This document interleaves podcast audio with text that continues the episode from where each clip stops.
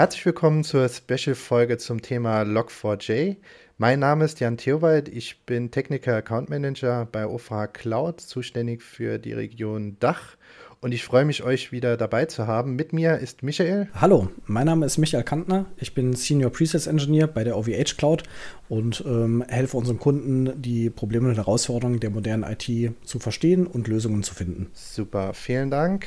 Ähm, warum wir heute zusammengekommen sind, Michael? Ja, da gibt es aktuell so ein kleines Upsi im Internet, würde ich sagen. Ähm, das größte Upsi seit Jahren. Genau, das größte Upsi seit Jahren, da hast du recht. Äh, das nennt sich Log4j, eigentlich ganz harmlos der Name.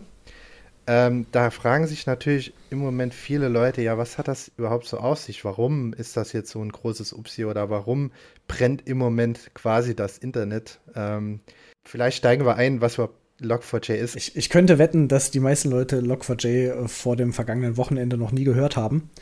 Ähm, Log4j ist eine Komponente, die so ziemlich überall eingesetzt wird. Äh, es betrifft ungefähr 80 Prozent aller Java-Applikationen, äh, 20 bis 25 Prozent des gesamten Internets. Also betroffen sind Suchmaschinen, Hypervisoren, Handyhersteller, Cloud-Anbieter, Routerhersteller, Sicherheitssoftware, Raumfahrttechnik, Spielehersteller, äh, gesicherte Kommunikation, Finanzsysteme, also so ziemlich alles, wo irgendwo Kontakt mit IT ist, hat auch Kontakt mit Log4j. Ähm, das dürfte den meisten unbekannt sein, aber das ist der Grund, weswegen das BSI die Cybersicherheitswarnstufe Rot extrem kritische Bedrohungslage ausgerufen hat und weswegen das tatsächlich in allen Medien präsent ist. Äh, jetzt ist aber so, dass die meisten Leute tatsächlich wahrscheinlich gar nicht wissen, was Log4j ist. Genau. Mal jetzt mal einzusteigen, also Log4j an sich ist ein Framework, ähm, das bei der Programmiersprache Java eingesetzt wird ja, also es gibt auch Ableger in anderen Programmiersprachen, so wie ich es jetzt verstanden habe. Äh, jeder kann mich da gerne nochmal berichtigen. Sind aber diese Ableger nicht direkt betroffen. Da geht es tatsächlich nur um die Java-basierte äh, Applikation. Die, was die macht, die leitet quasi alle Meldungen, die innerhalb des Programmes passieren, also Error-Meldungen, Warnings oder auch Ausgaben, also einfache Log-Ausgaben, leitet die weiter mit einem entsprechenden Log-Level an das Log-File oder das Logging oder einen anderen Log-Service. Ähm, das heißt, Log, Log4j ist Logging für Java, wenn man so will. Genau. Also richtig. quasi eine Logging-Komponente. Richtig, also quasi leider der, einer der untersten Komponenten, wo alles drauf sitzt. Das erste, was man macht, Logging integrieren. Und ähm, warum das Ganze jetzt so extrem verbreitet ist, war, diese Integration oder dieses äh, kleine Programm oder dieses Framework, sagen wir es eher so, gibt es halt schon Jahrzehnte, äh, wird auch Jahrzehnte genutzt und äh, es wurde aufgrund seiner Einfachheit und auch äh, in der Regel Stabilität und auch die User Experience wurde es als de facto Standard äh, quasi hat sich manifestiert. Mhm. und dadurch wird es auch so häufig genutzt in genau allen Bereichen, die du eben genannt hast, also so weit verbreitet, und ja, leider äh, ist das natürlich jetzt relativ schwierig für jeden, der genannt wurde, mhm. da irgendwie zu interagieren. Mm, okay, bei äh, Linux Kommandozeile, bei Unix-Systemen, da gibt es sowas wie Standard-In, Standard-Out und Standard-Error. Das sind so diese drei, drei Standard-Ein- ähm, und Ausgabeverfahren, die es gibt. Und wenn ich das richtig verstanden habe, dann ist Log4j sowas wie der Standard-Error für Java-Applikationen. Ja, genau, richtig. Man muss halt ähm, hier wirklich tatsächlich differenzieren. Ähm, bei diesem Log4j, also Log4j nutzt halt noch eine Integration, also noch eine andere, eine andere Komponente, die nennt sich halt Java Naming and Directory Interface. Ähm, das wird halt dort integriert und gerade deswegen ist es halt so extrem schwierig, weil mit diesem mit dieser Komponente kann man halt Objekte, also quasi ähm, äh, große äh, Zusammenfassung aus verschiedenen Informationen, das ist ein Objekt, äh, kann man Daten rauslesen. Und da es gelockt wird, kann man halt mit diesem äh, JNDI, äh, kann man halt zum Beispiel LDAP-Daten, ähm, also Directory Access, das ist ein Directory äh, Access Protokoll, quasi User-Daten, die hinterlegt werden in diesen LDAP, dann auslesen grob zusammengefasst. Mhm. Äh, LDAP, also so ein, so ein Directory Service, das ist quasi die äh, IT-Abstraktion von, von der wirklichen Welt. Da werden halt also in einem Verzeichnis zusammengefasst äh, die User, die Drucker, die Computer, also alle diese Komponenten, die befinden sich in so einem LDAP. Ähm, und über den Directory Service werden die halt ausgelesen. Und das heißt, über diese Komponente können dann halt auch darauf zugegriffen werden und die können halt gelockt werden, richtig? Korrekt, genau. Ähm, ich will jetzt natürlich nicht eingehen, wie das funktioniert. Wir wollen hier keine Anleitung liefern dazu. Aber das ist halt grob runtergebrochen, wie, äh, warum das so kritisch ist. Vor allem, wenn man im Sinne von LDAP spricht, weil dort kann man halt jede Information dann rauslesen. Ein LDAP ist ja auch organisiert nach Gruppen und nach Rechten. Äh, das heißt, wenn man weiß, okay, man hat jetzt den Administrator raus und dann wird es halt schon schwierig. Mhm. Das heißt, diese LDAP-Komponenten, die laufen ja auch im Administratoren-Kontext. Äh, Kontext ist quasi die, die Abgrenzung auf einem Computer. Äh, man unterscheidet zwischen äh, Namespaces, da gibt es den User-Space, wo halt die Sachen, die ich als User ausführen kann, verwendet werden. Ähm, dann halt etwas, wo halt Administratoren und Root-Rechte laufen und Systemrechte laufen äh, damit es eben verschiedene Zugriffsrechte gibt, die halt implementiert werden, damit halt ein Anwender nicht irgendwie äh, das Betriebssystem kaputt machen kann. Eigentlich. Ähm, jetzt ist es aber so, dass diese äh, Log-Komponenten in der Regel in einem, in, nicht im User-Kontext ausgeführt werden, sondern im System-Kontext, weil eben Systemsachen abgefragt werden. Und auch der Administrator selber ein Objekt in dem, in dem Admin ist. Das heißt, diese kritische Komponente, die wird tatsächlich im Systemkontext immer ausgeführt. Mm, wir sprachen die ganze Zeit über, über die Kritikalität und, und warum das so gefährlich ist. Äh, was ist denn jetzt der, der eigentliche Bug? Also was ist denn jetzt der, der Fehler an diesem System, warum das so angreifbar ist? Leider muss man dazu sagen, das Programm oder diese, diese Schnittstelle, dieser Logger macht seine Arbeit. Also alle Komponenten machen seine Arbeit. Äh, warum das jetzt als Schwachstelle deklariert ist, ist ähm, dadurch, dass es seine Arbeit macht, nutzt, also wird, werden Informationen quasi bereitgestellt das Blöde an der Sache ist halt, dass es Informationen sind, die halt leider kritisch sind. also, wenn ich es jetzt so zusammenfasse, die spezielle Syntax, die genutzt wird, also die Grammatik, ähm, wie man diese, ähm, diesen Locker nutzt, ist korrekt und macht genau das, was er machen soll. Nur leider aber auch für Leute außerhalb des Kontextes wie du es soeben so schön besch äh, beschrieben hast. Okay, das heißt, dieses äh, JNDI-Verfahren, was, was das Log4j nutzt, das erlaubt es ja, Code während der Laufzeit nachzuladen. Genau. Äh, das ist halt gewollt, das ist das, was man machen will. Äh, leider ist das irgendwie nicht so abgesichert, dass äh, definiert ist, wer den Code nachladen kann und was das für Code ist. Das heißt, man kann dem Ding nicht nur sagen, gib ihm mal die Parameter für den Drucker, den ich haben will, sondern man könnte dem auch sagen, lad doch mal hier diesen mm, Kryptominer oder diesen Verschlüsselungstrojaner nach und, und führe den mal aus oder baue mir mal irgendwas anderes in das System ein, dass ich da später drauf zugreifen kann. Das ist etwas, was wir in der IT Remote Code Execution nennen. Genau. Ähm, Remote Code Execution ist also Code Execution ist halt das Ausführen von Code, das steckt ja schon im Namen.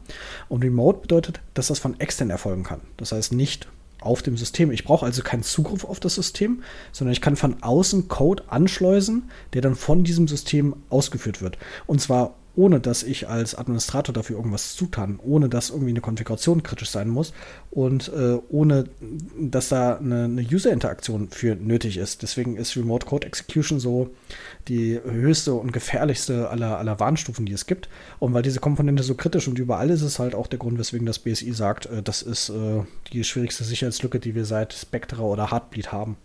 Genau. Leider kommt hier halt noch dazu, dass ähm, dadurch, dass es nicht ganz so komplex ist, wie andere gravierenden Sicherheitslücken, sondern jeder, der ein bisschen affin ist damit, weiß ungefähr, was er machen muss, um es auszuführen. Daher ist es halt ähm, sehr kritisch zu sehen und auch deswegen auch einer der höchsten Alarmstufen. Ich glaube, wenn es noch mehr als Rot gäbe, gäbe, würde das auch mehr als Rot geben. Äh, das ist mit Sicherheit mehr als Kaminrot. Ähm, daher ist es halt, äh, muss die IT-Welt oder das Internet im Allgemeinen, es geht ja nicht nur um Firmen, die betroffen sind, sondern auch Privatpersonen, die vielleicht ähm, einen eigenen Server betreiben, äh, die Applikationen. Oder einfach auch nur Services konsumieren. Genau, oder einfach nur Services konsumieren. Also, dass jeder da ein bisschen die Augen auf, offen hält und vor allem sich leider um administrative Updates kümmert und auch vor allem Sicherheitsupdates äh, kümmert und da entgegenzuwirken. Mhm. Wenn du von Komplexität sprichst, meinst du die Komplexität, die nötig ist, um diese Sicherheitslücke auszunutzen, nehme ich an. Denn ähm, häufig das ist das korrekt, so, dass Systeme mittlerweile so gut abgesichert sind, dass man nicht einen Exploit braucht, um irgendwo Code auszuführen, sondern das sind immer Ketten von Exploits. Das heißt, ich muss erst das eine System umgehen, dann das andere System umgehen, dann das nächste ausnutzen und komme halt irgendwann an den Punkt, wo ich ein System übernehmen kann. Und das ist hier nicht der Fall. Das ist eine Sicherheitslücke die, die ist ausnutzbar, Punkt. Äh, da, da muss halt nicht irgendwelche äh, komplexen äh, Chains an Buffer Overflows oder was weiß ich nicht alles ausgeführt werden, sondern die kann einfach mhm. Äh, angewiesen und verwendet werden. Ähm, der Code ist in the wild. Ähm, es wird beobachtet, dass das tatsächlich an vielen Stellen schon ausgenutzt wird. Das ist also super kritisch. Das heißt, das Beste und Wichtigste, was man machen kann, ist patchen. Ähm, sobald eure Her Softwarehersteller Patches rausbieten, spielt die ein. Das ist absolut essentiell. Äh, Jan, hast du noch irgendwas äh, zu ergänzen, was man als User tun kann, wie man sich schützen kann? Auf jeden Fall ähm, sollte man sich als äh, Benutzer beim BSI noch mal kurz informieren, ähm, was genau, welche Schritte theoretisch gemacht werden können. Man sollte sich auf jeden Fall beim Softwarehersteller noch mal melden, wenn man nicht sicher ist, ob man betroffen ist. Ähm, man sollte, wenn man nicht direkt in der in der ähm, IT jetzt äh, von seinem Unternehmen sitzt, sondern äh, sollte man auf jeden Fall den Helpdesk oder weiteres nochmal kontaktieren. In der Regel wurden auch schon äh, Maßnahmen über das Wochenende getroffen bei den meisten Unternehmen. Auf jeden Fall sollte man äh, nochmal, also man sollte Foren, die vielleicht äh, nicht ganz so ähm, Mainstream sind, eher meiden, was das Thema angeht. Man sollte tatsächlich versuchen, sich auf die äh, offiziellen Statements der Softwarehersteller zu verlassen, weil ähm, es zeigt natürlich auch immer oft bei solchen großen Dingen, dass guter Rat teuer ist und nicht jeder Rat, den man bekommt, äh, sollte man äh, für bare Münze nehmen, würde ich sagen. Vor allem in der IT nicht. So, so, sowas wie, genau, um dein System sicher zu machen, hier spiel mal bitte meinen Schadcode so ein. So ungefähr. Also das ist was, was man halt viel in der Vergangenheit beobachtet kann, dass man die Angst der Leute nutzt, um dann aktiv äh, von den Leuten tatsächlich Schadcode einspielen zu lassen. Äh, passt also auf, nutzt ähm, die Patch-Funktion der Software, spielt die Updates ein, sobald sie verfügbar sind. Das war noch nie so wichtig wie, wie jetzt. Äh, denn diese Sicherheitslücke wird aktiv ausgenutzt. Das ist keine, keine blanke Theorie, sondern das ist der Grund, weswegen tatsächlich äh, die IT-Welt in, in solchem Aufruhr ist, ist, weil das eine kritische Sicherheitslücke ist, die ausgenutzt wird. Genau, Dankeschön. Also, wenn man das kurz zusammenfasst, ähm, also aktuell ist das Internet mehr oder weniger am Brennen, weil viele Applikationen in verschiedenen äh, Bereichen einfach betroffen sind. Man muss die Augen weiterhin offen halten, äh, die Administratoren haben sie, äh, haben im Moment sehr, sehr schwierige Nächte. Ähm, ich denke mal, die Monitorings sind aktuell so fein eingestellt, äh, dass bei jedem Piepsen der Admin nicht mehr schlafen kann. Auf jeden Fall nochmal der Hinweis, bitte nochmal die BSI-Seite zu dem Thema aufrufen. Die haben ein paar Tipps dort stehen, was man machen kann. Und ansonsten, was ich noch den Hörern mitgeben will, ist, trotzdem, dass es so eine gravierende Lücke ist, Ruhe bewahren. Nicht bei jedem Hufgetrappel äh, Pferde vermuten, es können auch Zebras sein. Ähm, ja, es gab schon immer Sicherheitslücken, es werden immer wieder Sicherheitslücken geben. Nur in Panik zu verfallen hilft keinem, vor allem nicht dem Endbenutzer. Mhm. Jetzt kann man auch schön beobachten, ähm, wie die Update- und Patch-Strategien der einzelnen Unternehmen sind. Denn es reicht nicht, ähm, eine Sicherheitslücke in Log4j zu schließen, auch wenn das die, die Komponente ist, die jetzt identifiziert wurde und als Schuldigen, sag ich mal, deklariert wurde. Äh, das ist tatsächlich so, dass es eine Funktion ist, äh, die inhärent in, in dem System integriert ist und die von anderer Software halt weiterverwendet wird. Das heißt, äh, es gibt kein Patch für Log4j, sondern jede Software, die das einsetzt, muss selber patchen. Da muss tatsächlich jeder Softwarehersteller ran. Ähm, deswegen, ihr habt euch für die Software entschieden, wahrscheinlich weil ihr dem Hersteller vertraut. Jetzt äh, könnt ihr nur hoffen, dass äh, das Vertrauen gerechtfertigt war. Ähm, wir wünschen euch eine wunderbare Patch-Zeit, äh, darauf, dass äh, möglichst wenig passieren mögt und ähm, ja, ansonsten bleibt uns nur zu wünschen, vielen Dank fürs Zuhören und einen guten Rutsch ins neue Jahr.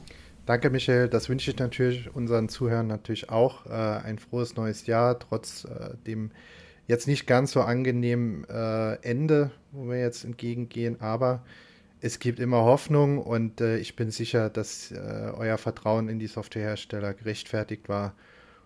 Und da würde ich auch sagen, schließen wir das Ganze ab und äh, bedanke mich nochmal herzlich fürs Zuhören. Und natürlich können auch ähm, hat jeder die Möglichkeit, auch uns zu kontaktieren bei Fragen. Wir stehen gerne da offen. Selbstverständlich.